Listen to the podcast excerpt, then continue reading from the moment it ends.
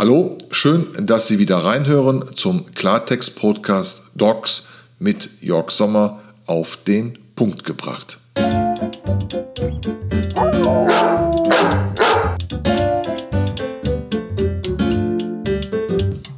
In diesem Beitrag geht es um das Thema Kind und Hund, Hundebissprävention und Beißvorfall vermeiden.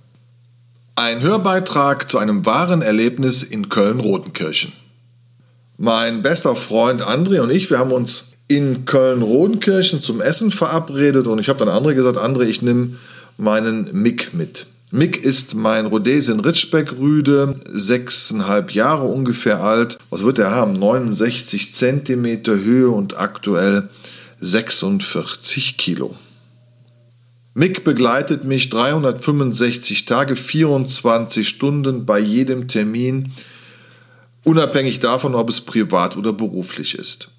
Die Erfahrung hat es gezeigt, wenn wir essen gehen, dass ich entweder den Gastronom kenne, also die Örtlichkeiten kenne, und dementsprechend auch weiß, wo kann ich äh, mich positionieren mit meinem Hund, wo wir einigermaßen Ruhe haben. Kenne ich das Restaurant nicht, ist es so, dass ich vorher anrufe, frage, ob Hunde erlaubt sind. In der Regel ist das in Deutschland kein Thema in Spanien schon ein bisschen schwieriger, aber es ist ein anderer Beitrag. Und dann frage ich den Gastronomen, pass mal auf, ich habe einen Hund, der ist ein bisschen größer, ich brauche ein bisschen Platz, möglicherweise auch ein bisschen Ruhe und so weiter und bestelle dann in der Regel einen Tisch für vier Personen. Das ist bei den Gastronomen heute kein Problem. Die sagen, ja, äh, wir machen das, außer wir haben Karnevalszeit in Köln, dann ist es schon ein bisschen schwierig. Soweit ich dann weiß, dass wir mit mehreren Leuten essen, drei bis sechs Personen, dann ist es einfach besser, wenn es in der Gegend liegt, dass ich kurz vorbeifahre, schaue mir das Ganze an.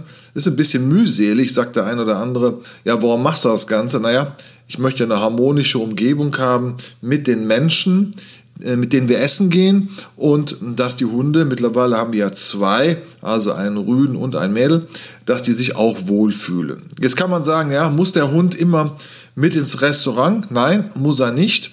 Aber ich finde es ganz wichtig, es ist ein Familienmitglied und wenn man schon ab Welpe den Hund daran gewöhnt, im Restaurant mit essen zu gehen, das kann man trainieren dann ist das super entspannt. Ja? Man muss nur ein bisschen die Rahmenbedingungen abklopfen und das ist in dem Fall mit dem Gastronom reden, mal kurz sagen, pass mal auf, ist der Tisch frei zu der, der Uhrzeit, da würde ich gerne den Hund hinlegen mit einer Decke und so weiter. Und wenn man mit dem spricht, dann hat man da auch normal vollstes Verständnis und hat auch einen optimalen Sitz- und Liegeplatz für seinen liebsten Vierbeiner.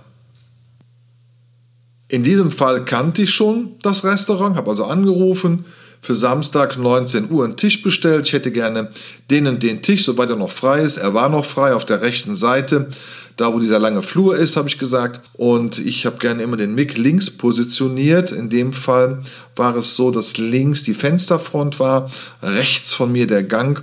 Und dann ist da immer eine gewisse Distanz, weil ich natürlich schon meine Erfahrung gemacht habe. Somit haben wir uns dann vor dem Restaurant getroffen. Ich sage jetzt mal den Namen besser nicht. In der linken Hand den Mick, in der rechten Hand die große Decke. Dazu muss man wissen, nicht jeder Ritschbeck legt sich auf dem kalten Boden. Und es ist immer sehr lustig, wenn wir dann reinkommen. Ich breite die große Decke aus. Schauen schon die Gäste ein wenig irritiert, dass er da so komfortabel auf seiner Decke liegt.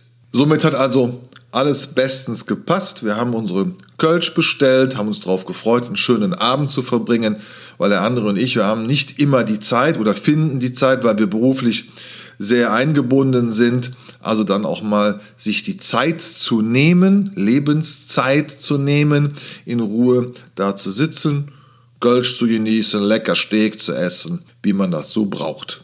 Die ganze Harmonie wurde leider gestört. Zwei schreiende Kinder, ich schätze mal so zwischen acht und zwölf Jahren, liefen dann also kreischend, tobend den Mittelgang entlang. Ungefähr zwei Tische auf der rechten Seite, also hinten rechts, haben dann die Eltern gesessen mit Freunden und in, in diesem Freundeskreis war wohl eine Hundehalterin auch mit einem Hund, der lag da auch ganz ruhig. Das muss ich jetzt vorne wegnehmen, damit man eine andere Situation nachher versteht. Und ich habe dann schon so nach hinten rechts über meine Schulter geschaut und habe gedacht, naja, vielleicht fällt den Eltern das so ein bisschen auf, dass die jetzt hier so dynamisch den Gang rauf und runter laufen, dass möglicherweise Gäste sich dadurch belästigt fühlen. Nein, es gab keine Reaktion, obwohl mein Blick über die rechte Schulter und in Richtung Eltern sehr deutlich war, aber hat man ignoriert. Zwischenzeitlich nach der Vorspeise jetzt beim Hauptgericht angekommen und Mick immer noch sehr entspannt links von mir liegend im Schlafmodus. Nun muss man wissen, der Ritschbeck schläft nie wirklich, er hat immer ein Auge auf. Somit also auch immer noch die weiterhin turmenden Kindern. Es hat keiner was gesagt, wobei ich jetzt schon kurz davor war, auch mal aufzustehen und den Eltern einen kurzen Hinweis zu geben. Aber habe ich gedacht, okay, machen wir erstmal das Hauptgericht zu Ende und zum Dessert würde ich dann gerne noch was sagen. Aber soweit sind wir fast gar nicht gekommen. Zwischenzeitlich war den Kindern das wohl zu langweilig, nur immer rauf und runter schreien zu laufen, bis dem kleineren Kind dann aufgefallen ist, dass da ein Hund liegt, mein Hund Mick. Und jetzt muss man sich das so vorstellen, das Kind sieht diesen Hund, schaut mit einer leichten Kopfbewegung unter den Tisch, da war der Mick noch super entspannt, und meint jetzt in den Kriechmodus zu gehen und langsam so von dem Gang in Richtung unserem Tisch, in Richtung Mick zu krabbeln. Damit jetzt keine Situation entsteht, also die wir nicht haben wollen, habe ich mich also dann rechts über meine Schulter in Richtung elterlichen Tisch rüber bewegt und habe gesagt, Sie möchten noch bitte mal auf Ihr Kind achten, das gerade versucht, auf meinen Hund zuzukrabbeln und möglicherweise ist das jetzt nicht so optimal. Keine Reaktion der Eltern, leider und schade. Also habe ich dieses Kind angesprochen und gebeten, nicht auf den Hund zu krabbeln. Keine Reaktion. Die Situation war also weiterhin so, dass das Kind so in einem langsamen Kriechmodus auf den Mick zukrabbelte mit so einem fixierenden Blick. Das Kind wollte sicherlich nur mit dem Hund spielen, weil es möglicherweise es auch nicht anders kennt. Aber dazu muss man ja wissen, dass Hunde auf ihrer Decke, wenn sie schlafen, so in ihrem Reich liegen. Und wenn ich dann da als Fremder, als fremdes Kind auf diesen Hund zukomme und ihn dann möglicherweise erschrecke, kann es zu einer Situation kommen, die keiner haben will. Nun höre ich jetzt schon, das erlebe ich ja auch immer in meinen Podiumsdiskussionen, dass die Eltern dann sagen, ja, ihr Hund muss sozialisiert sein, sie müssen ihren Hund im Griff haben. Ja, haben wir auch alles, aber man muss auch den Raum des Hundes respektieren.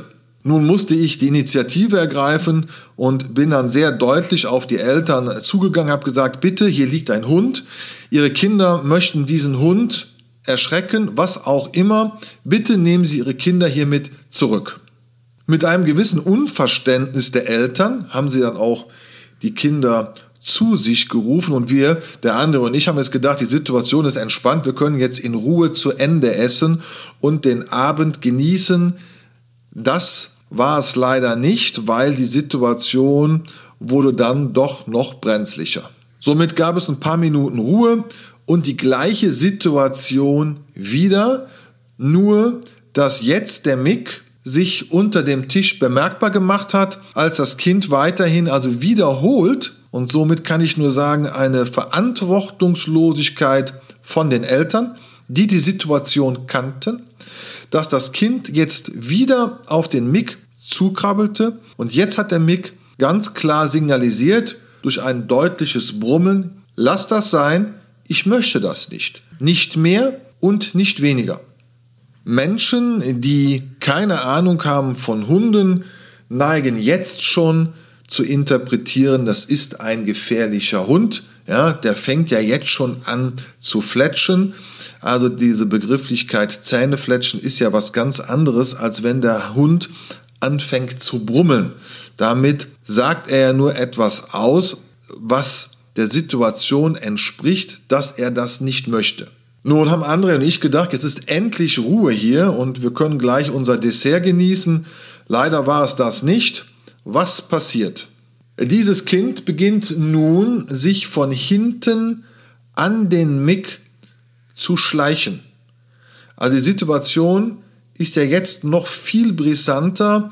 Erst ist das Kind von vorne auf den Hund gekrabbelt und jetzt bewegt es sich in einer so schleichenden Bewegung von hinten auf den Hund zu. Und jetzt kann sich möglicherweise jeder vorstellen, welche Situation entstehen kann, wenn auch nur aus einer Distanz, wir reden hier von den 3Z, wenn aus einer gewissen Distanz dieses Kind diesen Hund erschreckt.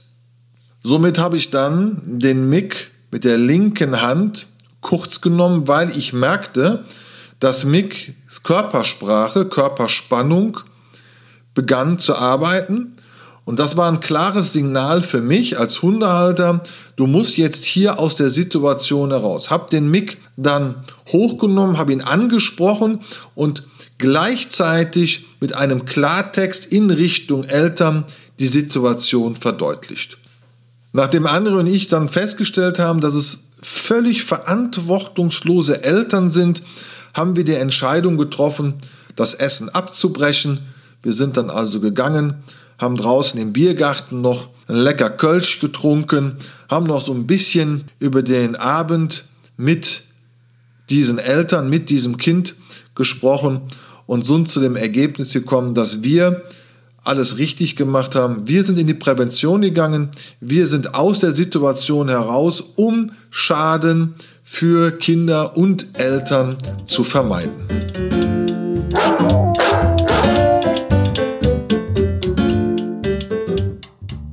Das war der Klartext-Podcast von Jörg Sommer. Ich freue mich, wenn Sie mich liken, wenn Sie mich bewerten und ich freue mich, wenn Sie wieder bei Dogs reinschalten. Bis zum nächsten Mal.